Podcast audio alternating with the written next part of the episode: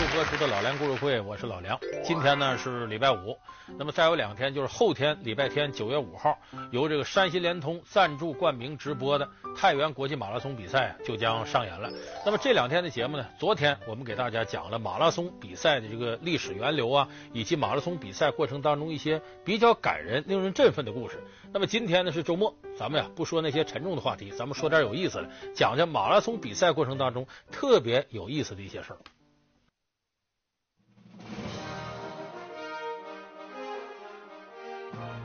他赤脚参加马拉松赛，竟获得冠军。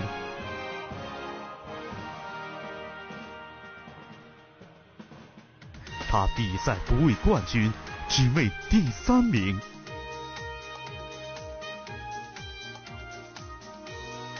在马拉松比赛的一百多年历史当中，有许许多多让人啼笑皆非的故事。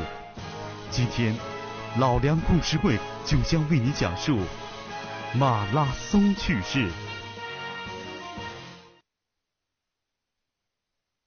这所有田径比赛啊，你如果要是把它奥运会历史你翻一翻，你发现呢，顶属马拉松比赛里边奇人奇事多。为什么呢？我们看一般短跑类的田径比赛，比方说百米，它就这么短个距离，所以在这个过程当中特别讲究科学训练、科学比赛。你包括刘翔，你看跑百一栏，他要讲究这种技术。技术性特别强，可是马拉松不一样，它是四十二公里这么长的距离，这个里边不能说没有技术，技术含量也不低，是运动员的天分，他的耐力、肌肉类型到底是什么样？所以马拉松比赛就有这个特点，往往一些五湖四海的、来自这个这些江湖的好汉，他这个水准不见得比专业选手差。你比方我们平常生活当中有那么句话，大伙很熟悉，说我没事，我光脚不怕穿鞋的。哎，马拉松比赛里就有这么一位光脚不怕穿鞋的，他的名字叫贝基拉，江湖人称赤脚大仙。这个人是埃塞俄比亚人，一九六零年的时候呢，参加了奥运会。他参加奥运会呢很有意思，因为当时埃塞俄比亚呢没有赞助商，也没什么运动装备。报名的时候呢，因为有一个检录处，看看你是什么装备啊，准备比赛了。一看他没有鞋穿，家穷没鞋。当时按规定啊，不穿鞋是不成准备，不能让参加比赛。可是当时这个由于六零年呢，这罗马奥运会在意大利举办，这意大利人有时候办事吧就稀里糊涂。这检录的官员看看说：“哎，比吧，他一个不穿鞋，的能跑啥样？人说咱这个和谐社会，大家庭玩儿奥林匹克重在参与，就让他比赛。”可没想到的是，这个赤脚大仙贝吉拉了不起。他为什么光着脚？一个是他确实穷。没有像样的鞋。第二个，他在埃塞俄比亚国内他干的是什么呢？他就专门给人家放羊，干个什么啥的。而且他是先导部队，找哪会有草地，经常光着脚翻山越岭的找这个水草丰茂的地方。所以他光着脚走都走惯了，你让他穿鞋，他倒别扭了。所以他常年在山地上走，他脚上的茧都多老厚，根本他不在乎这个。他等于自个儿带一双鞋，还是皮底儿的。所以他就采用这种方式参加比赛，没想到你不让我来了吗？最后拿个冠军，把第二的落挺老远。所以贝吉拉一战成名，人称赤脚大仙。那么过了四年，一九六四年的日本东京奥运会，他又来参加了。这回可跟以前不一样了，他是冠军了，有鞋穿了这回。所以这届比赛他穿着鞋来的，穿着鞋来，咱们说光脚都冠军，穿着鞋更没跑了。又如愿以偿拿了冠军。我们说马拉松比赛那道远呢，四十二公里，其他选手跑完都累得上气不接下气，有的倒在跑道上躺那就起不来了。可是这贝吉拉要我说气人呢，他把这比赛跑完了，进场地里跑了第一了，人家都躺那直上喘，他干嘛呢？当着全场上万名观众面前又做了五分钟体操。你们这气人不气人？意思这算啥？我再来一遍都没问题，再跑回去都没问题。所以这叫人比人气死人。那么别看贝吉拉这么潇洒，大多数马拉松运动员没那么潇洒。咱们平常人说跑四十二公里，累也累死了，受不了。就是专业运动员一个马拉松下来，这个距离对他来讲也不是件轻松的事儿。所以说，有不少运动员面对这么长距离的时候，他打怵。他面对这一打怵。如果在有机可乘能做点弊的话，可能有的人就琢磨这个。尤其是早期奥运会时候管的不严，所以早期奥林匹克运动会马拉松作弊的情况比较多见。咱举几个例子吧，比方说一九零四年第三届奥林匹克运动会，在美国的圣路易斯举行。那个时候奥运会也不规矩，怎么不规矩呢？早期奥林匹克运动会为了能够啊扩大自己影响。刚开始有嘛，想让全世界人都知道，跟什么在一块办呢？跟世博会在一块办。世博会咱们大家都知道，现在上海正办着。世博会年头比奥林匹克运动会早，影响比它大，所以当时奥运会呢想搭世博会的顺风车，结果这一来呢，弄乱套了。你比方说，我刚才说一九零四年圣路易斯奥运会在美国举办，最后一个项目马拉松。这马拉松比赛呢，哎，终点都设在体育场。啊，外边是绕这市里一圈吗？当比赛进行了三小时十三分钟的时候，哎，冠军产生了，美国人叫洛尔兹，嚓嚓嚓跑进来了，跑第一。这时候突然那边传来消息，这人不是冠军，他作弊。怎么作弊呢？比赛刚开始没跑九英里的时候，这洛尔兹就上了一辆车。跟着车在车上坐了十一英里，然后再下来再跑。你说他省了十一英里体力，那跑第一不跟玩儿似的吗？人家他妈跑，他在车上抽着烟来，你看。所以消息传过去，这马上取消，取消成绩。哎呦，隔了十几分钟，第二名进来了，希克斯也是美国人。希克斯知道洛尔兹在他前面，他以为自己没戏了，一进来说：“你是冠军啊？说怎么前面那坐车？哎呦，我我就看这小子不是个东西。”冠军给他了。没有一会儿又喘，说这人也不应该是冠军。说他道上啊，有点儿跑不动了。他教练哪一针给他打过两针，这里不定是啥玩意儿。可是那会儿奥运会没有兴奋剂这个说法，大伙都知道他这不地道，往身上打药了。他没这个惩罚措施，人没有反兴奋剂立法当时，所以这希克斯呢就是冠军了。大伙最可惜的是谁呢？这希克斯不该是冠军，那谁该是冠军？有个古巴运动员叫卡哈尔。他应该是冠军，他最后得了第四。说怎么他应该冠军呢？这卡哈尔沿道跑着跑着，当时古巴人比较穷，平常吃不起水果，跑着路上呢，经过一个苹果园，从苹果园后院走，他一看这里这苹果结的是个漂亮啊，白里透红，看着，哎，呀，行，也赶上倒霉。这苹果园外不围墙吗？挖出一个豁口来，就平常小偷从这儿进。他当跑这呀，琢磨进去吃两个去，四下看看，站那儿了，有人吗？半天没动静，啪，钻进去了。你说这人呢，要吃无主的东西，他心里头恨不得他他他把他都吃了，凡是完不花钱，不花钱还不多吃，摘一个吃，没吃饱，再来再来，那会儿共吃了十多个苹果。吃完肚子一撑，哎，再从这钻出来，不得活动一会儿？哟，还比赛呢，跑吧，耽误这么半天还跑第四，你算他是不是实力最强的？结果最后因为贪吃这几个苹果，没有拿这冠军。还有那么一位马拉松选手，隔了五十四年才完成马拉松比赛，世界历史上最长的马拉松比赛跑了五十四年，这怎么事？这事说起来更令人啼笑皆非。一九一二年七月十四号这天。瑞典斯德哥尔摩奥运会，这天最后一天是马拉松比赛。马拉松比赛一统计呢，三十五个人报名参加。那天天热的不得了。那么开赛以后，隔了两个多小时呢，第一名来了，跑进场地来了。哎，是南非人，叫麦克阿瑟。哎，然后这边就统计第一，等会儿第二、第三来发奖、授牌。然后一个个等啊，得这个队员都回来签字完事儿，比赛结束，奥运会圆满结束。第三十四个人呢，是在比赛第一名之后的一个多小时跑进来，然后大伙等，等一个多小时没来，又等一个多小时又没来。一查这单子，最后一个人是谁呢？日本人。这个人名字呢叫金立智藏，栗子的栗，志气的志，藏族的藏，金立智藏，日本人。左等不来，右等不来，到天黑了他也没回来。你那个时候瑞典呢，他这个安全意识比较高，别出什么事儿。赶紧问这人哪儿去了？当然那个时候吧，人和人之间这联系费劲，也没有对讲机，也没有手机。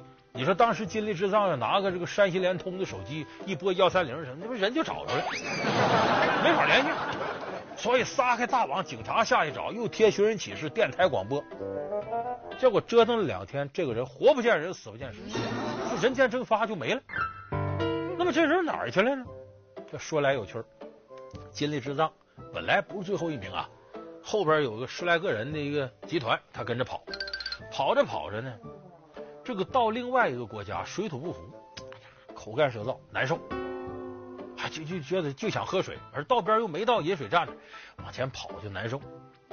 正是难受呢，一看呢，前面有个小庄园，瑞典人生活比较闲适，庄园里边几个人呢，有孩子，有女的，还有男的，一家人，看样子。在这干嘛呀？喝饮料呢，喝水的，你看舒坦，好像什么冰镇啤酒。这他一看跑不动了，看这真馋的想喝，想来想去想别渴死，了，我进去吧。一推那个庄园门进到里边了，语言不通啊啊啊啊！在这不雅，说这意思比划。这一看这干嘛？一看号码布哦，奥运会选手，国际友人啊，干嘛想喝喝吧，换个杯子给他倒了一大杯饮料。什么蓝莓汁什么的反正果汁拿过来，一口下去，哎呀，好喝好喝好喝！人家把杯子要回来，意思跑吧比赛吧。他没去比赛，拿着杯子，哎，好喝好喝好喝！啊，喝，再倒一杯，好喝好喝好喝，再来一杯。人家看这位主这么好喝，一看你这也不想比赛。瑞典人好客，这男主人说：“正好我兄弟在屋里喝酒呢。”到屋里来啊！给他让到屋里来。一喝喝了多长时间？喝了三个小时，人也喝多了，迷迷糊糊的了。又点人一看，哟，这又多个死猪，喝差不多了，别走了，睡着吧，摇晃的就不行了。就这么着，精力智障，人是不行喝的，在他家睡了一宿，睡到第二天早晨一醒了，想起这事儿来了，他觉得丢人。为啥？他不光回去要面对组委会，人家还有队里这些人来了呢，这怎么办呢？直接他回旅馆。都没敢见领队，把护照什么拿出来，买张票坐轮船，顺着斯德哥尔摩出海，然后回到日本。黑不提白不提，没这事儿了。回到日本呢，正赶上他母亲过世，他母亲在北海道，他就没在东京站着，直接回北海道了，就跟这个日本奥委会大部队脱离联系了。所以瑞典那边调查，这人哪儿去了？活不见人，死不见尸。日本人，我们都没见着，怎么没看着他这个人？所以结果就这么奇异的失踪了。你这个事，欧洲人较真儿、负责任。事隔多少年之后，到了东京奥运会之前，一九六二年的时候，有一个瑞典的记者无意间在一份日本的报纸上看到，说有个老头站出来说：“我当年跑马拉松没跑完。”一看老头叫金立之藏，呦呵，这不就他吗？这已经过了五十年了。于是呢，这个瑞典记者。在日本东京奥运会的时候，连着采访连什么过来问，真找着他了。一问，整整是他，啊，他又领到当年的体育场。行啊，你再来一遍吧，在原先的地方慢慢挪。老头嘛也快不了，挪进场地里头，一步一步走啊，走到那绳那儿撞线了，全场好几百人哗哗，五十四年跑完了马拉松，这就马拉松历史上一段传奇，用了五十四年才跑完。当然，我们说马拉松啊，有如此多的传奇故事。那么一些电影电视剧就盯上了这个题材，还真有一些令我们印象非常深刻的。你比方说这个，我记得伊朗有个电影，大家注意，伊朗电影在亚洲首屈一指，伊朗、印度、韩国电影水准都非常高。伊朗有一部电影，名字叫《小鞋子》，就讲的和马拉松有关。这个故事其实是个励志故事，但特别感人。他说的这个伊朗啊，有一个贫困户，家里头有一个哥哥，有个妹妹，都上小学呢。这哥哥有一天呢，他给他妹妹修鞋，那鞋都都都穿破了又补，穿破了又补。他给他妹妹的鞋拿去修。这时候正好家里要买土豆什么东西，他就往家里拿土豆，手里这得站着拿不了这鞋。他把这鞋呢就藏到一个蔬菜摊、蔬菜店的底下，那小摊底下。等他再回来呢，坏了，被扫垃圾的人当垃圾把塑料袋给拿走了，找不着了这双鞋。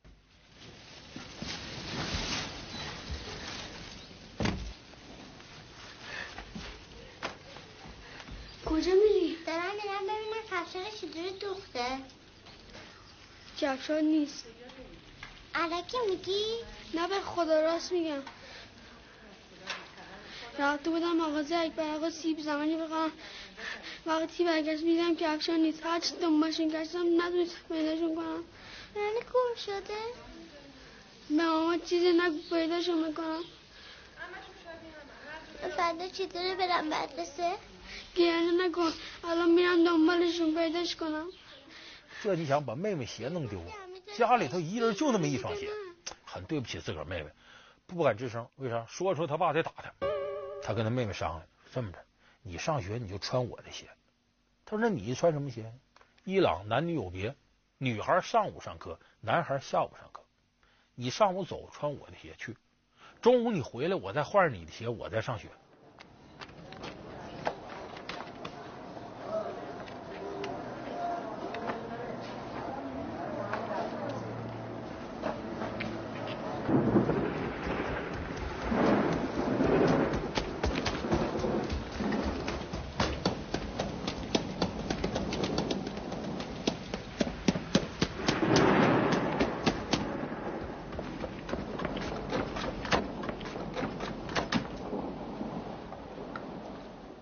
就是等于哥哥妹妹穿哥哥一双鞋，可是这有问题。那个中午放学回来，他再穿上再去，这个离学校远，这点儿就不够了，他得玩命撒丫子跑。一开始到一次迟到一次，到一次迟到一次，后来他穿着这双鞋越跑越快，越跑越快，耐力也提高了，就不迟到了。这个中间他已经发现了那双鞋粉色的，他妹妹的鞋。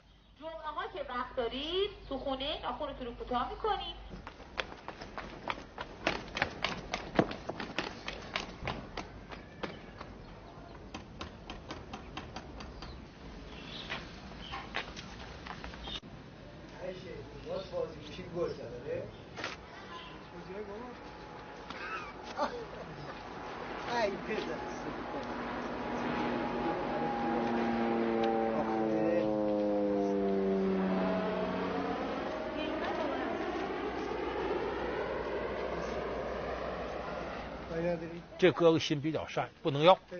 这时候他心里有一个目标，就每年级学校搞运动会，马拉松比赛，他一二三名，第一名的又给奖状又什么的，老师给荣誉；第二名的呢？给那么一个小的运动衬衫，第三名呢，奖励一双球鞋。他就琢磨，我得跑那第三，我得一双鞋给我妹妹。抱定这目标，他参加马拉松赛。为了一双小鞋子，阿里兄妹两人开始了一场漫长的马拉松赛。在小阿里心中，让妹妹拥有一双自己的鞋，成为了他最渴望的事情。学校组织的马拉松赛，如果获得第三名，便有希望为妹妹赢得一双鞋。那么，他的愿望能实现吗？广告之后，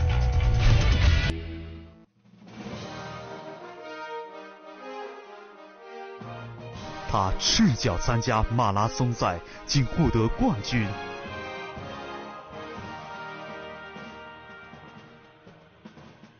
他比赛不为冠军，只为第三名。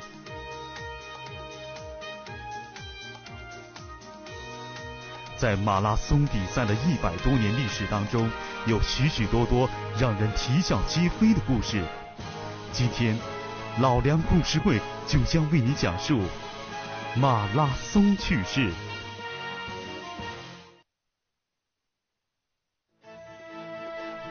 为了一双小鞋子。阿里兄妹两人开始了一场漫长的马拉松赛，在小阿里心中，让妹妹拥有一双自己的鞋，成为了他最渴望的事情。学校组织的马拉松赛，如果获得第三名，便有希望为妹妹赢得一双鞋。那么，他的愿望能实现吗？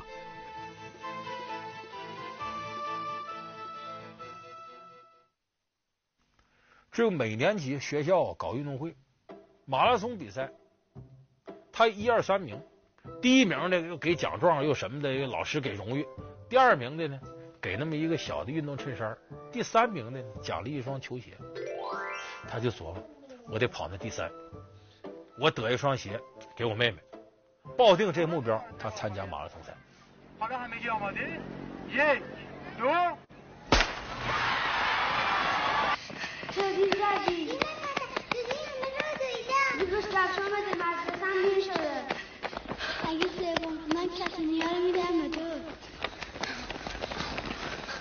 他跑得很快，开始跑第一，哎不行，我不能第一，我得第三，往后。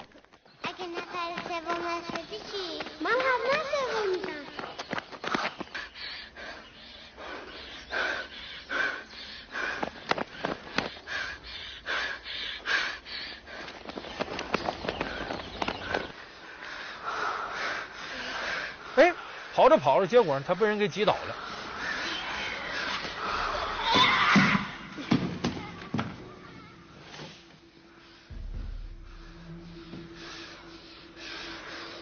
离终点就不远了，这小孩一看不行，我得起来接着跑啊！起来，连滚带爬的玩了命。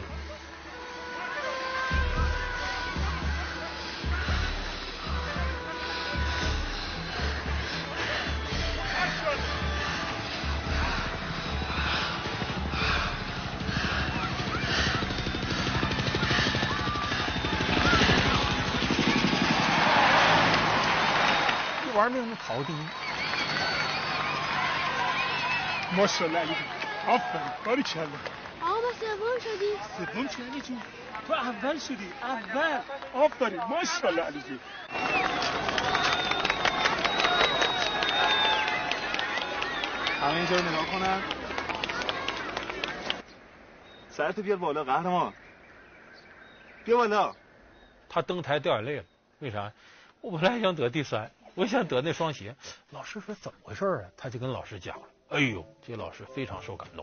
片子的结尾就是他爸爸骑个自行车，车后边呢放着一双粉色的小皮鞋给他妹妹的，还有一双漂亮的白球鞋给他的。所以你看，这个故事本身非常非常感人。他借助马拉松这样一种形式表达的是什么呢？向着自己的目标坚韧不拔的前进，要克服困难。因为马拉松在所有运动项目里是最难的。你克服了这个，其实，在一定程度等于战胜了自己，在意志品质上上了一个高峰。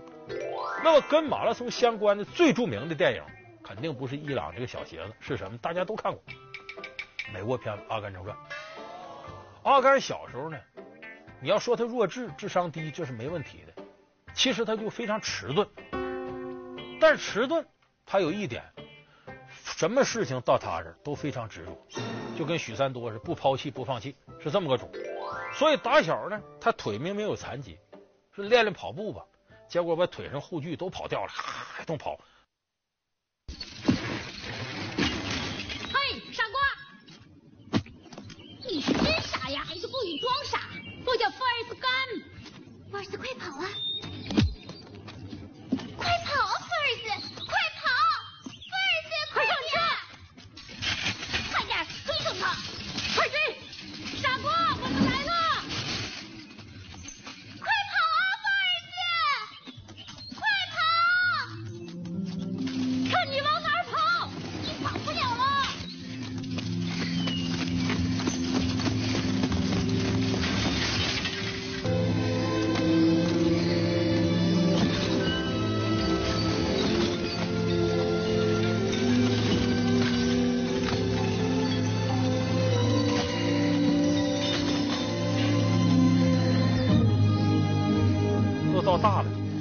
一个习惯了，谁也没他跑得快。橄榄球赛也得奖，在部队里也如鱼得水。